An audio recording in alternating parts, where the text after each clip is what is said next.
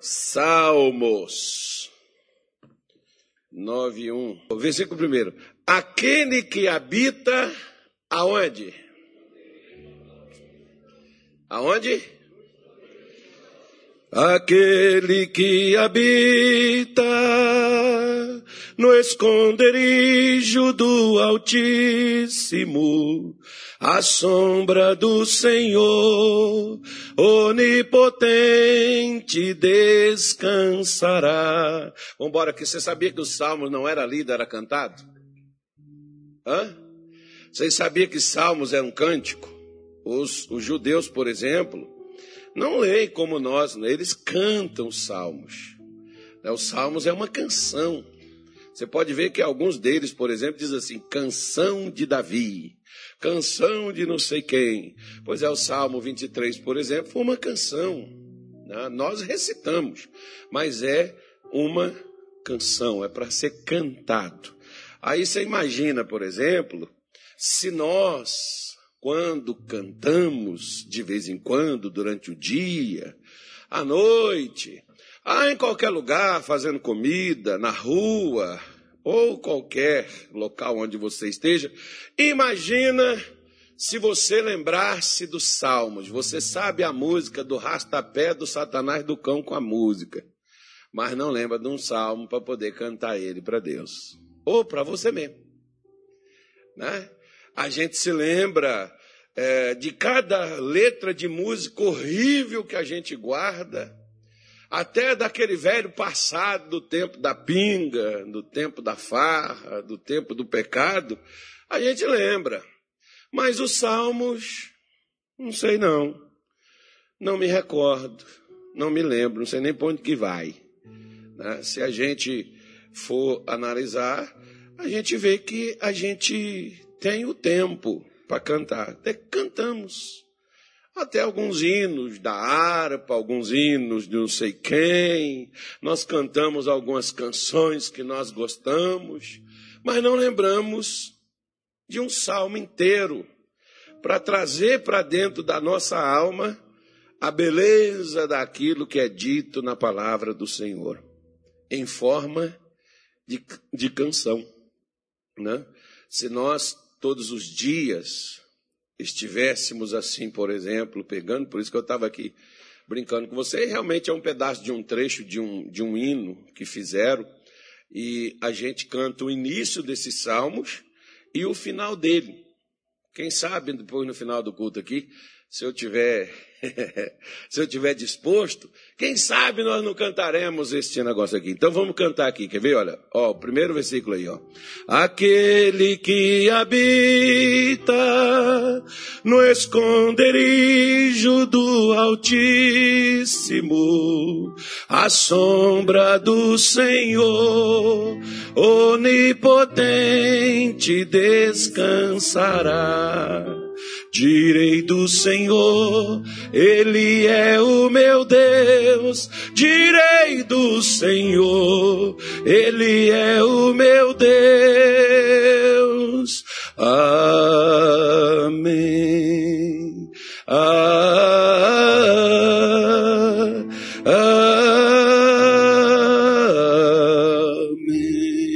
Agora por lá para o versículo 14, ó, o final do hino. Porque a mim se apegou com amor,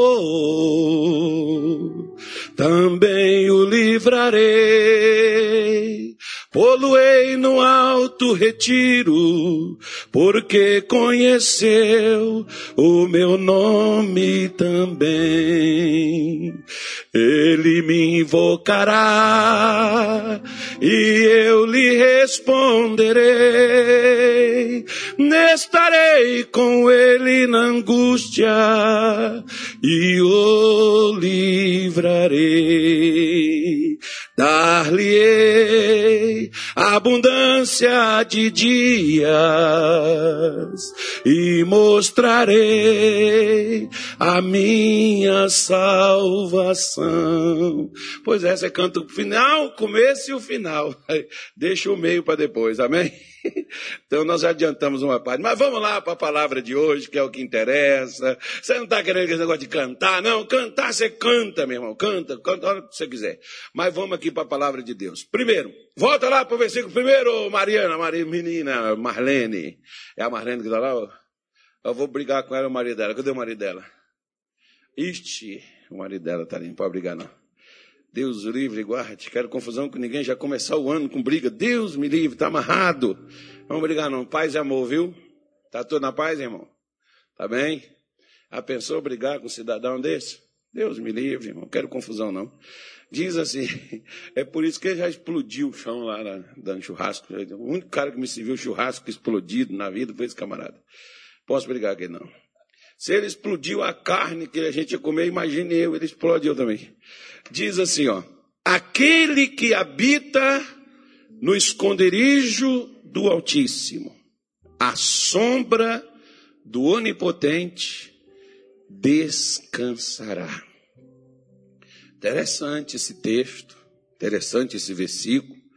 Eu não estou dando para você um escudo, não vou te dar um, alguma coisa que represente esse salmo, mas eu quero te dar uma compreensão. Porque a fé, ela é o entendimento. Quando você entende como é que é que a coisa funciona, significa que você então passa a confiar em Deus. Existe um lugar. Geralmente, não sei se quando você era criança, se você já brincou aquela brincadeira de pique-esconde. Às vezes, eu me lembro do meu pai, por exemplo, que a gente era assim, imaturo, e tem os nossos irmãos que, mesmo que são os nossos irmãos, eles levam vantagem sobre nós, até na brincadeira. E a gente não sabia esconder. A gente escondia no lugar o tempo todo a mesma coisa. Aí quando a pessoa nos achava naquele lugar, já ela já ia ali atrás da gente que sabia que a gente estava lá. Quando a gente perdia, sempre a gente perdia na brincadeira. Era sempre o menorzinho, o pequenininho que levava a desvantagem de tudo. E ali eles tinham mais mobilidade do que a gente, sabiam onde que a gente já estava, chegava lá de longe, ah, estou te vendo, você está atrás, não sei do que.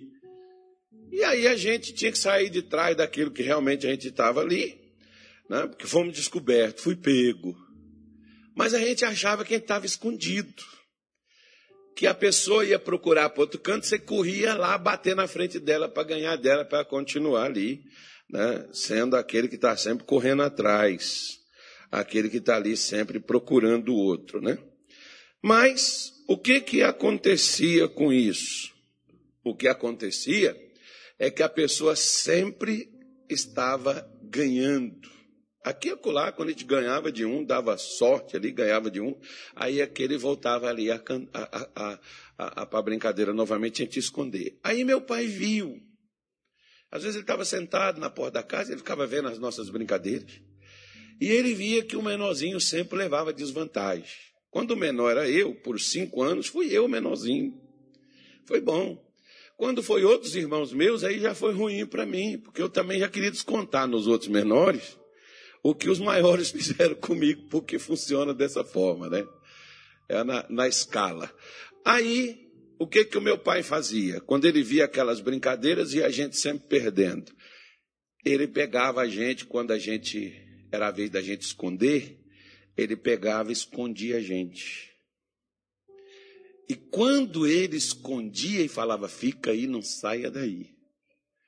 Às vezes, dificilmente a gente era achado. Porque os outros não tinham a noção de nos procurar aonde realmente o, o nosso pai havia nos escondido.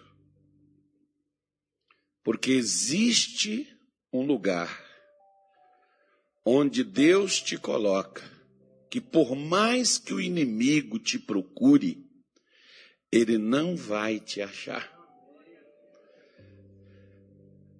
Poxa, onde que é, pastor, que eu vou comprar minha passagem para lá? Calma, que eu vou te mostrar aqui e agora. Esse lugar não é um lugar dentro do globo terrestre onde você possa encontrar como às vezes as pessoas, eu quero morar num lugar, retirar de barulho, de bagunça, festa, buzina, caminhão, carro, gente gritando, essas coisas todas. Aí você pode ir para qualquer buraco, qualquer lugar que você quiser aí, do seu gosto. Tem vários hoje que você pode ir na beira de uma água, né? você pode ir para um canto aí, se retirar da, da bagunça das cidades grandes, você pode ir. Talvez lá na casa da sua avó. Pega aqui, entra para dentro aí, Barão de Melgaço, não sei o que lá mais, entra para lá para dentro, uns 30 quilômetros lá para dentro, pronto, fica lá, que lá não tem bagunça. Né? Qualquer outro canto aí que você queira ir. Você vai lá, arranja lá, passa por meio de umas fazendas, meio de uns matos aí, vai lá para dentro, pronto, você achou o lugar. Mas não é desse lugar que Deus está falando, porque tem gente que mora naqueles lugares e continua com problema do mesmo jeito.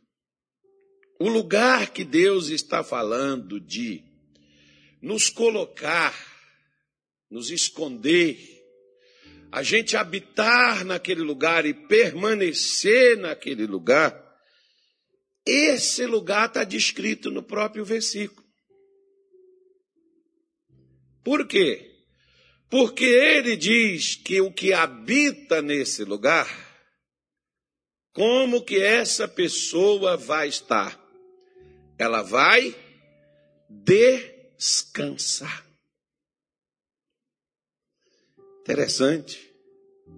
Você já viu que os crentes, nem os crentes, às vezes eles estão descansados, porque descansado para Deus, irmão, não é a gente deitar, dormir a noite toda e alguém pergunta para você no outro dia: e aí, descansou? Nossa, dormi bastante. Descansar para Deus não é dormir. Descansar para Deus não é você tirar férias e não ter o que fazer. Não, graças a Deus vou descansar. Você vai descansar do seu trabalho, do seu sua labuta, do dia a dia. Mas você pode continuar cansado do mesmo jeito, porque às vezes o problema de muitos crentes não é o trabalho. Irmão, trabalho, Deus criou, como diz alguns amigos meus, para dar dignidade ao homem. Não, o trabalho Deus criou para prosperar o homem, porque quem não trabalha, Paulo chegou a dizer que quem não trabalha não deve nem comer. Às vezes a gente põe filho, por exemplo, né? A gente põe filho errado, porque às vezes tem filho que não ajuda a senhora dentro da sua casa a lavar as vasilhas. Não sabe o que é uma vassoura. Sabe que é uma vassoura que vê você fazendo. Mas poderia ajudar a senhora, por exemplo, dentro de casa. Ou você, papai, colocar a filhinha do papai para ajudar a mamãe nas tarefas de casa. Para que quando ela casar, ela sabe pelo menos cuidar da casa dela, já que ela não quer cuidar da sua, para ela pelo menos aprender da dela. Só que às vezes nós não colocamos os nossos filhos para aprender a trabalhar. Não, eu quero dar ao meu filho conforto. Meu pai me deu trabalho, não me matou. Através do trabalho que eu aprendi a fazer, eu passei a ter conforto. Nossos filhos querem conforto, mas não querem trabalhar. Ou seja, quando você não der esse conforto para eles, sabe o que, que eles vão fazer? Vão enganar você mesmo vai pegar as coisas de você mesmo. E vai ficar igual aquele urubu rei, sentado em cima de uma árvore, agorando você para você morrer, para deixar ele, para conduzir os bens que você adquiriu trabalhando. Que às vezes hoje tem filho que quer que o pai morra, para ele poder assumir o pai, avô, assumir os negócios do pai. Por quê? Porque ele não sabe trabalhar, ele não quer, ele não quer trabalhar. E quando uns querem trabalhar, por exemplo, eles querem ganhar mais dinheiro do que o trabalho que eles fazem. Então Deus não criou o trabalho, o trabalho não é uma escravidão, o trabalho não é uma maldição.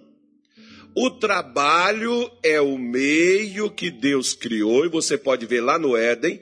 Deus pegou o jardim pronto, deu para Adão e disse para ele: lavrar, cuidar do jardim, trabalhar o jardim, para que aquelas árvores produtivas, frutíferas, para que aquele jardim belíssimo, maravilhoso, lindo, como aqueles de alguns lugares, por exemplo, que as pessoas compram uma casa, a pessoa que estava lá cuidava, ou a, a, a, a não sei nem como é que chama, aquela galera que constrói, aí as construtoras construiu, fez ali o jardim lindo, maravilhoso, bonito, vendeu, você comprou. Só que se você não cuidar dele, aquele negócio bonito acaba. Se você não vai colocar as mãos ali, colocar a terra, mexer naquele negócio ali, molhar, regar aqueles negócios, você vai ter que ter alguém que faça isso para você, senão aquele jardim lindo, bonito vai acabar. É por isso que às vezes, por exemplo, já que eu estou mexendo no assunto, é por isso que às vezes Casamentos que são lindos, maravilhosos, cerimônias assim, nossa, de tirar o fôlego.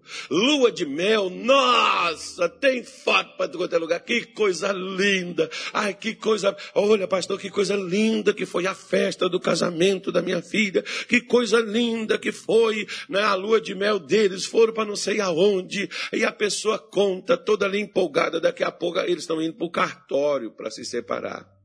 Aí você diz, por quê? O que, que aconteceu?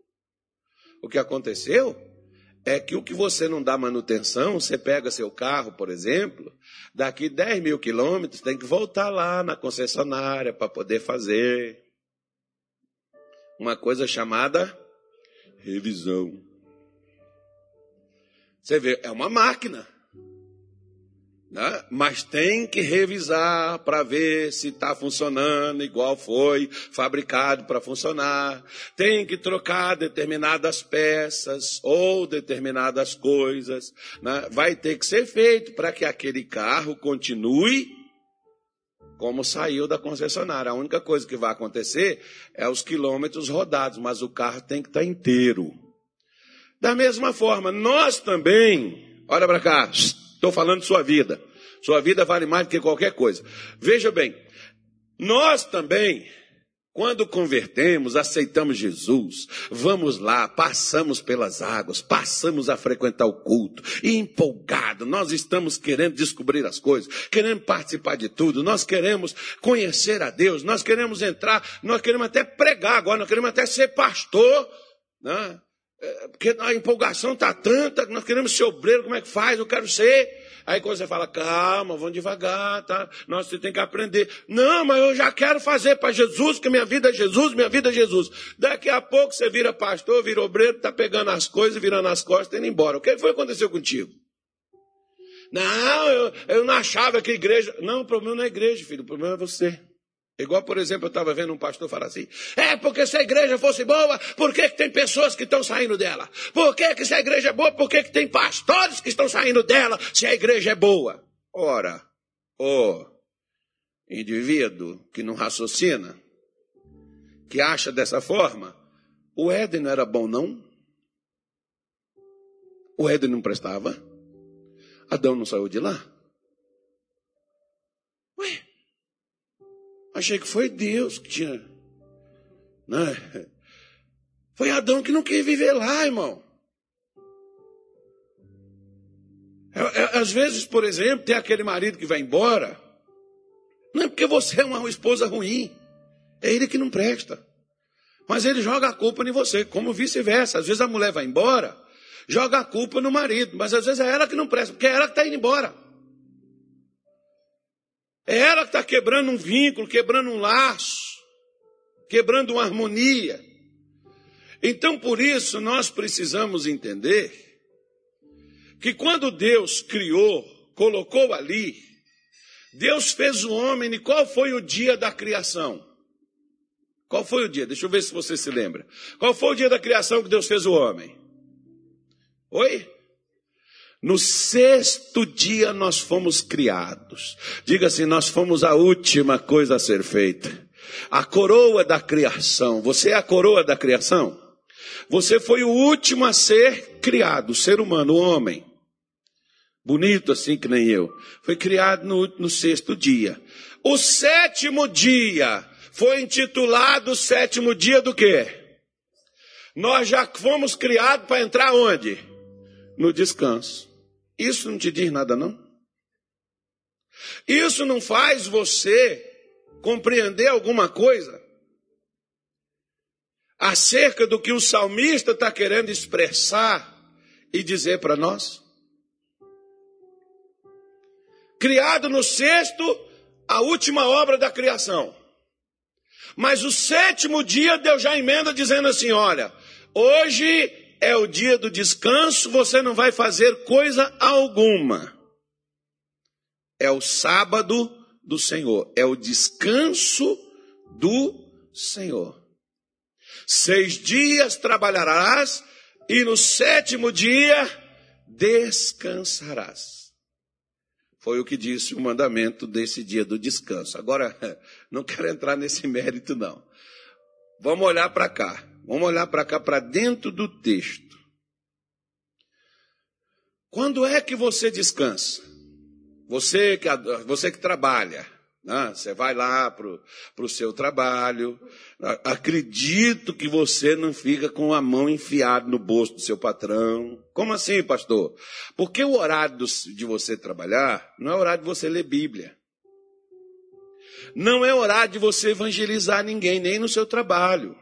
Que horas é o seu trabalho? Ah, eu entro às sete, paro às onze e meia, fico até uma hora, meio-dia e meio de uma hora de almoço, né? a parte da tarde tem 15 minutos de um lanche e cinco horas da tarde eu saio.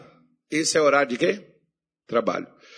Você tem 15 minutos da tarde, ok. Você tem uma hora no almoço, ok. Você tem um cafezinho de manhã? Tem 10 minutos, que a gente tem 10 minutos para tomar um café às 9 horas da manhã. Eu estou falando do trabalho, o último trabalho que eu, eu, eu vivi nele, tá, irmão? Eu estou dando os, os, horários. Então era assim. Então, então o que que acontece? Se eu, por exemplo, ainda que não tivesse nada para executar, eu tinha uma salinha onde o meu chefe, quando ele precisava de mim, ou ele mandava alguém, ou ele estava passando por lá, ele ia até a minha sala e eu tinha que estar ali. Eu não tinha nada para fazer, mas eu tinha que estar ali.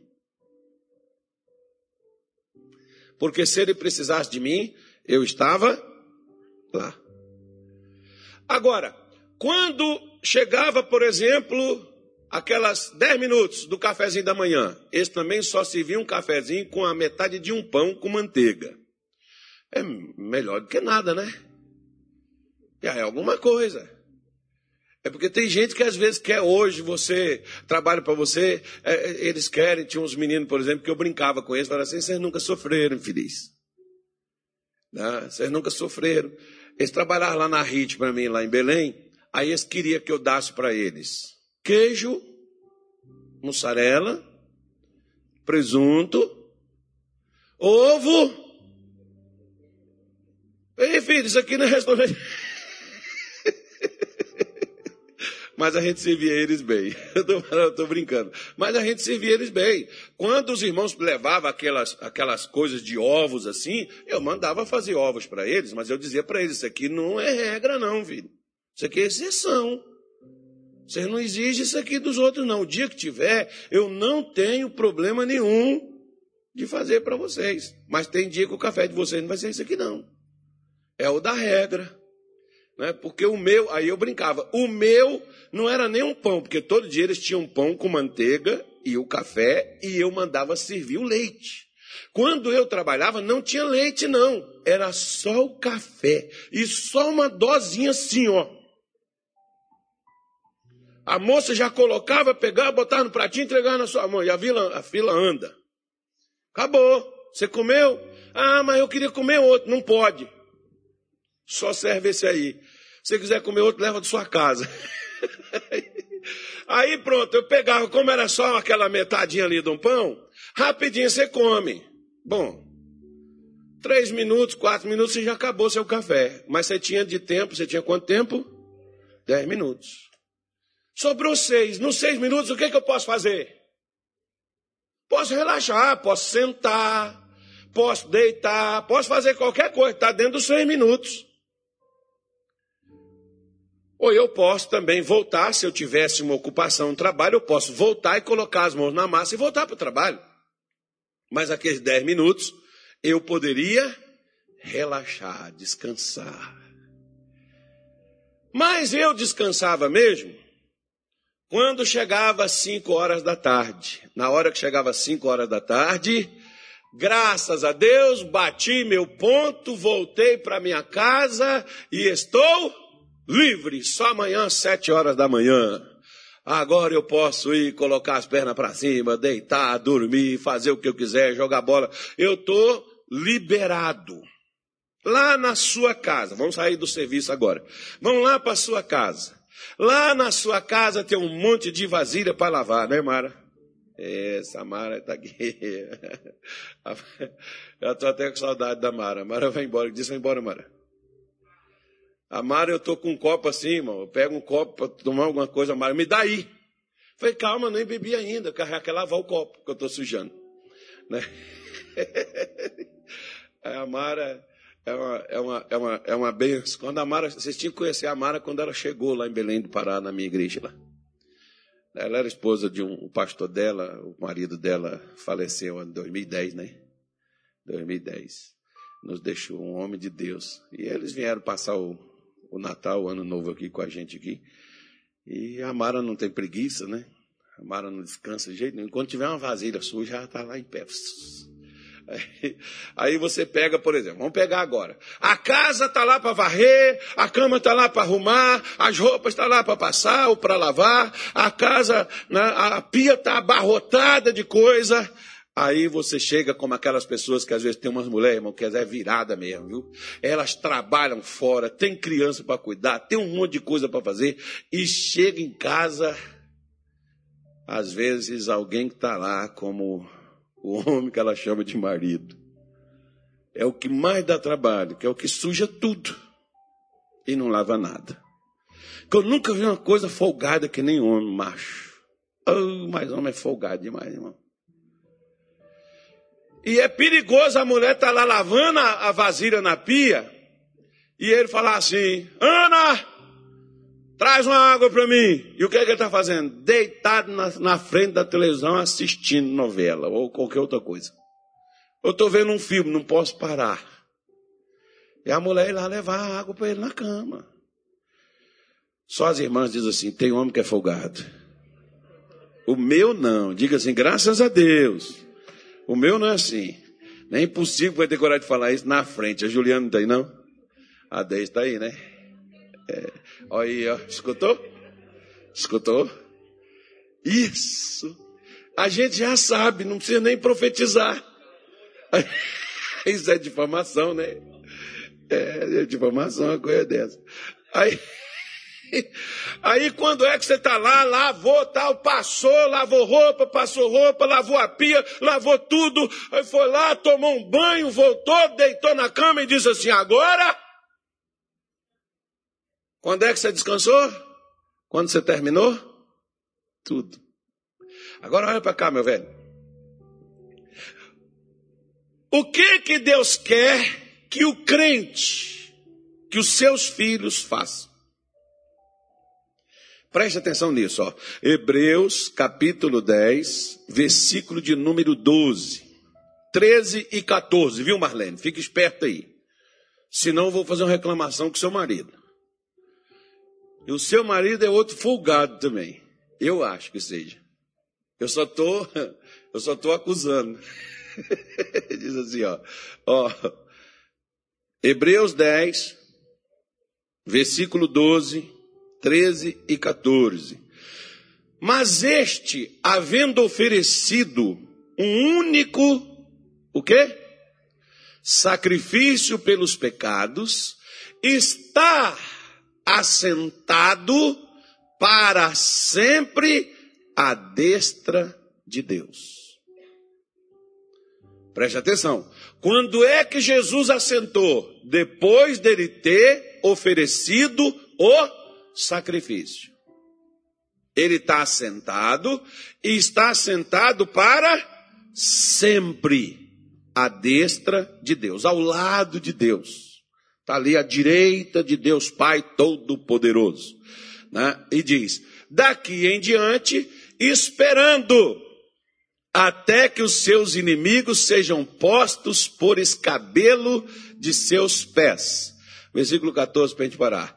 Porque com uma só oblação, que é oferta, a palavra oblação significa oferta, aperfeiçoou para sempre os que são, aperfeiçoou para sempre os que são, aperfeiçoou, diga assim, aperfeiçoou para sempre os que são santificados.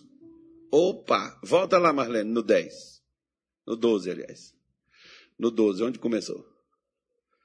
Depois dele ter oferecido, depois dele ter feito, o que que ele fez? Ele assentou. Jesus não foi empossado ou não foi assentado antes do sacrifício que ele tinha que fazer, oferecendo a sua vida em nosso favor, em favor da humanidade inteira. Você pode ver que enquanto eh, ele não, não tinha oferecido o sacrifício, enquanto ele não morreu no Calvário, o que que ele fez? Ele saiu nas ruas, ele foi nos becos, nas ruelas, ele foi nas vilas, ele foi nas cidades, ele foi para tudo quanto é lugar Ali ele pregava, ali ele expulsava demônios, ali ele curava enfermos, ali ele saqueou o inferno, explodiu as trevas, quebrou as forças de Satanás, fez o que tinha que fazer, colocou o reino das trevas abaixo. Agora, depois que ele foi no Calvário, morreu, ele não tem mais nada a fazer. Por quê?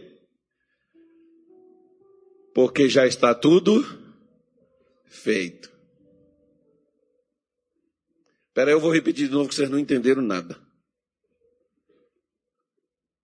Não, eu, eu, quando, eu, quando eu leio essas coisas assim, eu fico empolgado. Porque antes, quando eu era um incrédulo, eu, eu colocava Jesus desesperado. Se ele entrasse na minha pilha, ele era mais um ansioso e depressivo que nem eu.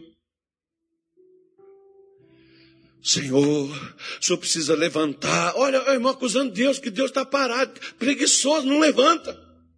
Levanta-te, Senhor, mostra teu poder, mostra tua glória, mostra tua força, mostra para eles que o Senhor é meu Deus. Tem crente que ele quer exibir o Deus que ele tem, não. Tá vendo? Meu Deus é poderoso, meu Deus. Calma aí, deixa eu te falar uma coisa.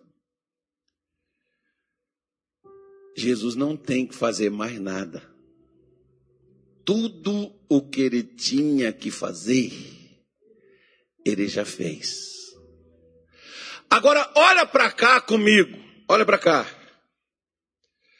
Se ele não tem mais nada para fazer, e tudo que é preciso, até que os inimigos estejam debaixo dos nossos pés também, não, pastor, mas aí é dos pés de Jesus. Calma aí, calma, calma, que eu já vou te mostrar mais coisas. Se afobe, não. Se Jesus já me deu, se Jesus já fez tudo isso por mim, o que que eu já tenho que considerar, agir e me comportar? Não é com aquele que tem algo, alguma coisa faltando. Pastor, Estou preocupado. O diabo se levantou, pastor, de tal forma. Pastor, o demônio está furioso. Pastor, o senhor precisa ir lá em casa conversar com meu marido. Pastor, o senhor precisa orar pelo meu filho. Pastor, meu filho vencer, meu filho se libertar. Só tem, pastor, qual é a sua preocupação, mãe? Meu filho. Qual é a sua preocupação? Meu marido. Qual é a sua preocupação, irmão? Meu emprego, meu salário, minha renda. Cada um tem uma preocupação. Sabe por que você está preocupado? E sabe por que está faltando? Jesus não está nem preocupado nem um pouquinho. Se o inimigo vai, nesse ano de 2022, se dobrar, 2023, 2024, Jesus sabe que ele vai se dobrar. Jesus sabe que ele vai ser colocado. Há dois mil anos atrás, Jesus sabia e ele subiu no Calvário e ele sabia que o inimigo vai ser colocado debaixo dos seus pés. E se ele está debaixo de seus pés, Jesus já está descansando. Você sabe onde está a maior vitória de Satanás contra o crente? É quando ele joga dentro da sua mente as preocupações com as coisas da vida. Jesus já falou isso há muito tempo. Não andeis ansiosos pelo que haver de comer, não andeis ansiosos pelo que haver de beber, não ande ansioso pelo que você há de vestir, não ande ansioso pelo que você há de ter, de possuir. Você não tem que ter ansiedade nenhuma. Você tem que descansar, porque quando você descansar, é ali que a graça de Deus se vem. É ali que o que Cristo fez por você começa a ser benefício na sua vida. Não é o que você faz. É o que ele fez. E olha o que, que ele fez para mim e para você. Quer ver? Olha, Efésios capítulo de número 1. Efésios. É por isso que os crentes andam perturbados, irmão. Ah, eu tenho que orar. Não, você não tem que orar, não. Você tem que crer. Crer e sentar. Como, por exemplo, quer ver? Às vezes tem pessoas aí chegam com a gente e dizem, não, senta aqui, irmão. Aí, aí eu começo a rir. Aí a pessoa, ai pastor, eu sorri. Você quer o que, besta? Você quer que eu entre nessa pilha que você está nela? Vai ser doido, doido. Eu já estou rindo, por quê? Porque um dia eu estava igual a você, e hoje eu não estou mais. Por quê? Porque eu aprendi a descansar. E quando eu descanso, eu estou escondido, o inimigo não vai tocar. O lugar do descanso, o lugar, o esconderijo do Altíssimo é o descanso. Você pode estar em qualquer lugar, você pode, ah, mas eu vim para o hospital. Fica tranquilo, você vai sair de lá. Cria pilha não. Ah, mas eu estou endividado. Fica tranquilo, você vai sair dessas dívidas. Ah, mas é que eu não estou dormindo enquanto não, isso não acontecer. Você é um incrédulo, você não acredita que Deus vai te tirar. Você não acredita que Deus é suficiente para você. Você anda pilhado nervoso, agitado. Aí só vai colesterol, glicose, mas não sei o quê. Daqui a pouco está com um monte de troço aí e pronto, morreu. Poxa, pastor, por que, que Deus deixou acontecer isso comigo? Eu falei Efésios, não foi? Qual o versículo? Falei não? Não, mas não é um também não. Peraí. É... Efésios. Jesus, onde é que está isso que eu li esse negócio essa noite, que o negócio desapareceu? Não, calma aí. Calma aí. Deixa eu pegar aqui o versículo certinho. É...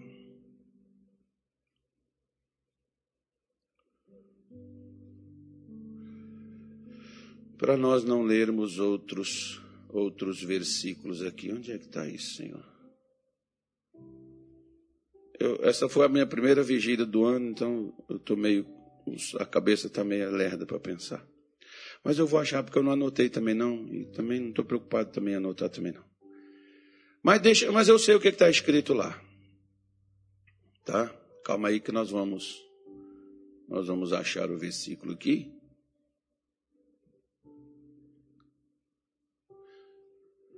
Não, não é no 1 também não é 2, versículo 6. Obrigado, Senhor, porque o Senhor é bom. E nos faz lembrar de todas as coisas que o Senhor nos tem dito. Ah, e quando o Senhor fala, só não deixei de esquecer mais. Versículo 6. E nos ressuscitou juntamente com quem? E o que que ele fez?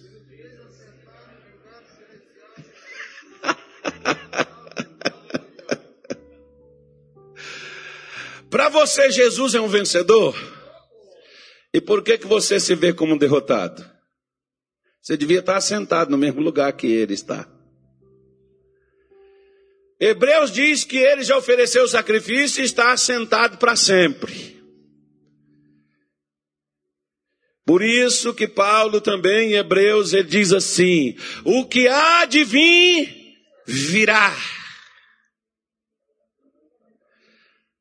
Diga assim: já está vindo. Eu não vou entrar mais em parafuso. Tá vindo. Vai chegar na minha mão. Eu vou descansar. Aquele que habita no esconderijo do Altíssimo, a sombra do Senhor onipotente descansará. Você está lá com ele lá, se você está com ele no mesmo lugar que ele está, ele não está preocupado com o inimigo, porque o lugar reservado para o inimigo é debaixo dos pés dele. Assim, se você também está sentado no mesmo lugar que Cristo está, o lugarzinho especial criado por Deus para Satanás é debaixo dos seus pés. Ele vai dobrar, ele vai cair. O que eu não posso, meu irmãozinho, é ficar preocupado que horas que ele cai. Ai, pastor. Poxa, que eu estou sofrendo já faz é dia, faz é tempo que essa situação me acontece. É, porque isso me preocupa, porque até agora. Lembra daqueles dois discípulos no caminho de Emaús? Que Jesus falou assim: olha, eu vou ser entregue nas mãos das autoridades, eles vão me matar, mas no terceiro dia eu ressuscitarei. A conversa, a primeira pregação, você vê, você começar um ministério falando sobre o fim dele. Você não vai falar assim, nós vamos arrebentar, nós vamos lá para o Japão, lá para Cuiabá, nós vamos lá para o Brasil, nós vamos fazer um trabalho, vamos fazer uma coisa extraordinária, viu, Claro? Nós vamos arrebentar. Você vai, você está comigo, meu irmão. Não, a primeira reunião de Jesus foi essa, ó eu vou morrer. Os caras vão me matar. Mas no terceiro dia eu vou ressuscitar. Jesus não está falando assim, nós vamos estourar a boca do balão, criar um ministério internacional. Não, os caras vão me matar. Mas olha, eu vou ressuscitar no terceiro dia. Você lembra que o discípulo estava ali caminhando, conversando com o outro, e Jesus entrou no meio da conversa, eles não sabiam nem que era ele. Tem gente que está conversando com Jesus, irmão, e que Jesus está com ele, mas ele não está vendo Jesus, porque ele só enxerga os perigos, só enxerga os problemas, só enxerga o tal do, do bichinho aí. Da... Tomara que varie bastante. Olha a minha cara de preocupação. Ai, pastor, que você sabe essa praga que está no mundo. Está preocupado, filho? Cuidado. Cuidado, cuidado. Está preocupado com o quê? O dia que você for, tem jeito não, você vai mesmo. Então é melhor você ficar quieto e ficar em paz e viver os seus dias tranquilo, sabendo de uma coisa que está escrito lá no Evangelho de João, no capítulo de número 8, versículo de número 51, esse está certinho. Esse eu não tô, esse eu não tô com a mente baralhada não. João 8, 51. Oi, tá aí. Em verdade, em verdade vos digo que, se alguém guardar a minha palavra, nunca verá a morte. Está preocupado com a morte? Bom, se a morte que é uma coisa sem sem eira nem beira, é uma coisa das mais duras que tem. Jesus diz que nem ela vai nos vencer. Por que você está com medo desse demôniozinho pé de chinelo que está rodeando sua vida, prendendo seus caminhos? E você está achando que isso aí também não acaba? Ah, você está perdendo seu tempo de ficar preocupado. Eu já falei com vocês, ó, já dei minha dica para as preocupações. O que, que você faz? Agora não vou falar para você pegar e comer e beber, não. Agora você fica quieto, deita, vai dormir. Está preocupado? Feche seus olhos, deita na sua cama, descansa. Dorma um sono. Quando você acordar, toma água. Né? Toma uma água de coco, um negócio assim. Pronto, levanta, volta para a vida. É, esse deve ser o ar de preocupação seu. Todas as vezes que eu me preocupei com alguma coisa, eu só tive problema para mim. Por isso que se, se, Jesus, por exemplo, já ressuscitou e nos colocou à nossa disposição para nós assentarmos juntamente com Ele, e Ele está sentado, esperando cada inimigo e cada adversário submeter debaixo de seus pés, e é o que vai acontecer, e é o que está acontecendo, é o que já aconteceu. Da mesma forma, meu irmão, senta no mesmo lugar que ele está sentado. O inimigo vai ao chão. Porque se você não fizer isso, infelizmente, o diabo vai te prender. O diabo vai te segurar. Não porque ele tem poder, porque você não descansa. Por isso, sua vida vai ser um tormento e um sofrimento que começa dentro da sua cabecinha. Começa dentro dos seus pensamentos. Mateus não, vou deixar Mateus para depois. Isaías, capítulo de número 30, versículo de número 15. Avisa que não é para tirar as câmeras, não, que eu vou gravar o culto das 10, tá? Estou avisando. Vou gravar 10 horas da manhã, deixar gravado. Que é uma mensagem que não pode perder. E se eu tiver acordado 3 horas da tarde, eu vou fazer 3 horas da tarde também. 2022, velho. Ou tu assenta, ou tu tá lascado. Que o diabo vai te bater. Sem pena e sem dó. Agora, se tu sentar, tu vai ver Satanás cair diante de você o tempo todinho. Você vai passear sobre a cabeça de Satanás assim, ó, 2022. Pisa, pisa, pisa na cabeça do diabo. Vamos lá. Está aqui, ó.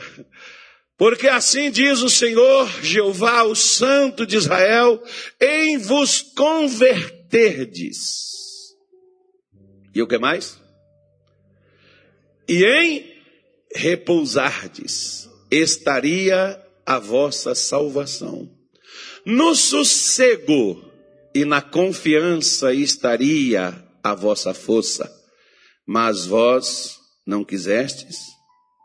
Hum? O que, que eles não quiseram? Eles não quiseram ouvir. Olha o que, que Deus diz para eles. Preste atenção nesse texto aí. Eu vou procurar uma linguagem aqui, que eu não me lembro qual foi. Uma bonita que eu vi aqui, que está mais bonita do que essa. Mas eu vi. Deixa eu ver aqui. Ah, põe na linguagem de hoje mesmo, Marlene. A linguagem de hoje está mais bonita que essa aí. Mas tem outra linguagem mais bonita do que essa aí. Deixa eu pegar aqui. Eu sei que você não tem ela aí, mas eu vou ler ela aqui. Olha aí, ó. O Senhor, o Santo Deus de Israel, diz ao seu povo em Cuiabá, no Mato Grosso: Se voltarem para mim e ficarem calmos, vocês serão salvos. Irmão, para você ser salvo, quem é que é salvo? Não fala. Para você ser salvo, você tem que acreditar no perdão de Deus. Você sabe se ele te perdoou ou não. Mas você veio, se entregou, pediu perdão dos seus pecados. Você nem sabe se ele te perdoou, mas você acredita que ele perdoou você. E você então se tornou um crente, um filho de Deus. Por meio que você fez isso? Ah, não, pastor, porque eu venho para a igreja todo domingo, eu dou dízimo, eu dou oferta. E, irmão, se você está fazendo isso baseado no que você faz, você está lascado. Porque uma hora dessa você não vai conseguir fazer, aí pronto, você, ficou, você virou filho do capeta de novo. Uma hora dessa você não vem no culto, uma hora dessa, se você enrola, por exemplo, e deu errado, meu Deus do céu, você desviou de novo? Não, você não desviou, filho. Porque a salvação não é interferência humana. A salvação é ação divina. Se a salvação é uma ação divina, o milagre também é.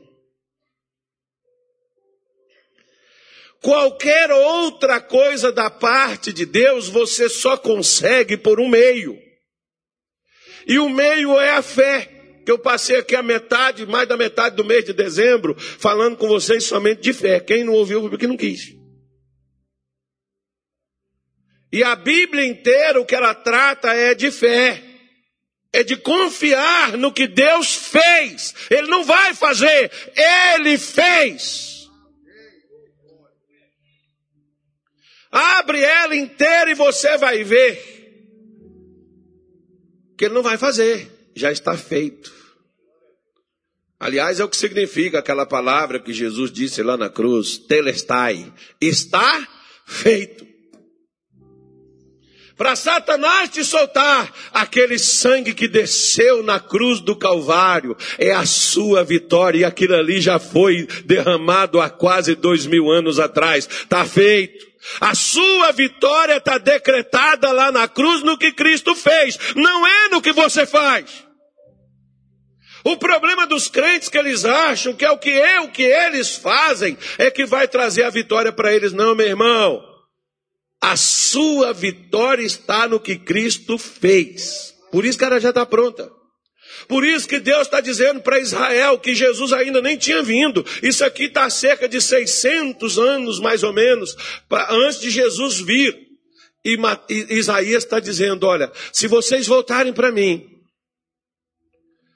e se ficarem calmos, vocês voltaram para mim? Voltei. Você está com Jesus? Você é crente? Você é crente, Bosco? Você é crente? Você acredita em Jesus? Você está voltando para ele, Bosco? Todo dia. Hoje, por exemplo, você foi embora, você teve aqui sexta-feira, hoje você voltou. Não, mas você saiu, você largou ele? Não. Você permaneceu com ele. Na sua casa você ora, na sua casa você lê a Bíblia, na sua casa você busca Deus, no seu coração você contempla as graças de Deus. Você está voltando para ele. As pessoas pensam que voltar para Deus é voltar para a igreja, irmão. Você tem que estar tá voltando para Deus o tempo todo seus pensamentos, seus sentimentos, seus desejos, suas vontades. Volta para ele. Voltou para ele. Ele diz assim: fica calmo. Se você ficar calmo, você vai ser salvo. Fiquem tranquilos. Confie em mim. E eu lhes darei a vitória. Ai, ai não, pastor, eu estou tão preocupado. Deus disse assim: então fique com suas preocupações, cara. Eu não vou fazer nada por você, não. Por quê? Porque você me chama mas você não confia em mim. De deixa eu falar uma coisa com você. A pior coisa para um pastor é quando as ovelhas não confiam nele.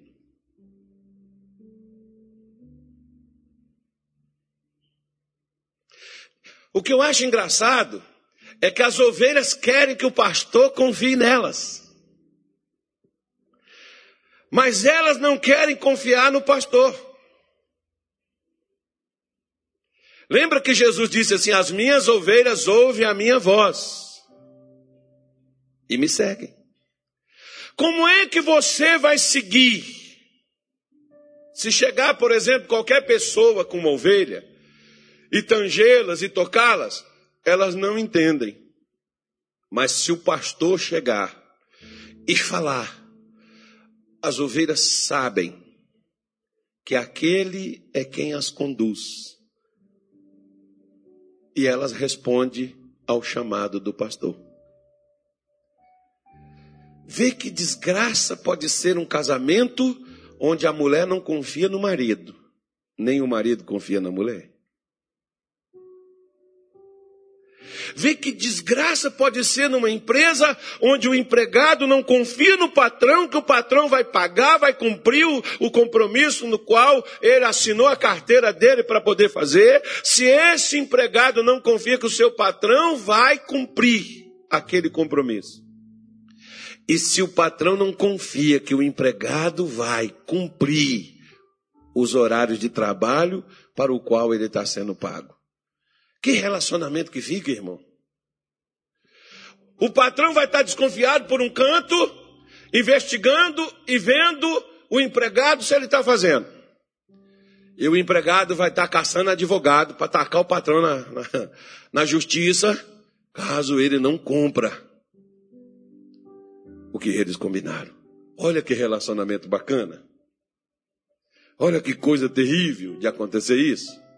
Pois é, é assim que muita gente se relaciona com Deus. Eles vêm na igreja, mas eles não confiam em Deus. Eles vêm na igreja, mas eles não ficam calmos. Quando é que eu tenho que ficar calmo? Eu já contei para vocês. O camarada chega lá no hospital todo quebrado, tá a enfermeira ali, ó. A enfermeira não deixou mentir.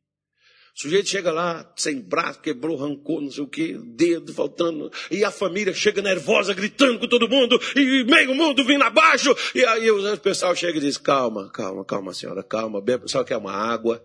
Eu não sei se água funciona para alguma coisa, mas, mas, mas distrai, né? Tira daquela tensão, daquele negócio. Eu acho que seja isso. Não, não sei, eu não sei. Não, vamos, beber uma água, dá uma água para ela, leva ela ali, conversa com ela, né? tira aquela pessoa daquela, daquela, daquela agitação todinha. Calma que vai dar tudo certo. Aí você chegou lá xingando todo mundo, brigando todo mundo, aí depois volta lá, para aquele negócio todo, aí entra lá o médico, vai lá para dentro, e aí chega lá, depois vê uma notícia e diz assim, tá tudo bem, deu tudo certo. Daqui a pouco vocês já vão poder ver. Aí eu fico perguntando assim, para que aquele estresse todo?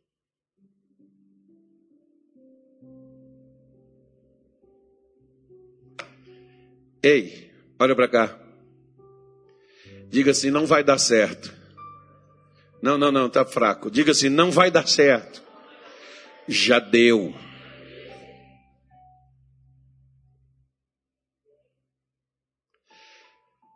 Vai dar tudo certo. Em nome de Jesus. Já deu tudo certo se a gente colocar a nossa fé em ação. Vai dar tudo certo. Pois é. Só que nós não confiamos no que Deus diz. Por isso que a gente não fica calmo. A gente fica estressado, mas, ah, mas é que eu tenho, é o que, que eu preciso fazer? Você só precisa ficar calmo. Toma um chá de camomila, talvez resolve.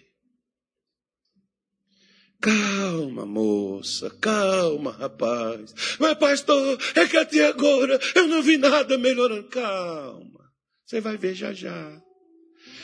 Quanto você não estiver no lugar de descanso, Deus não te esconde. Satanás vai te bater e vai bater na cara e vai doer.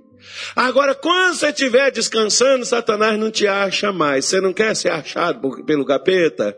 Fica calmo, porque não vai dar tudo certo. Já deu tudo certo. Fique tranquilos, confie em mim, diz o Senhor. Confia. Se você confia, você está tranquilo.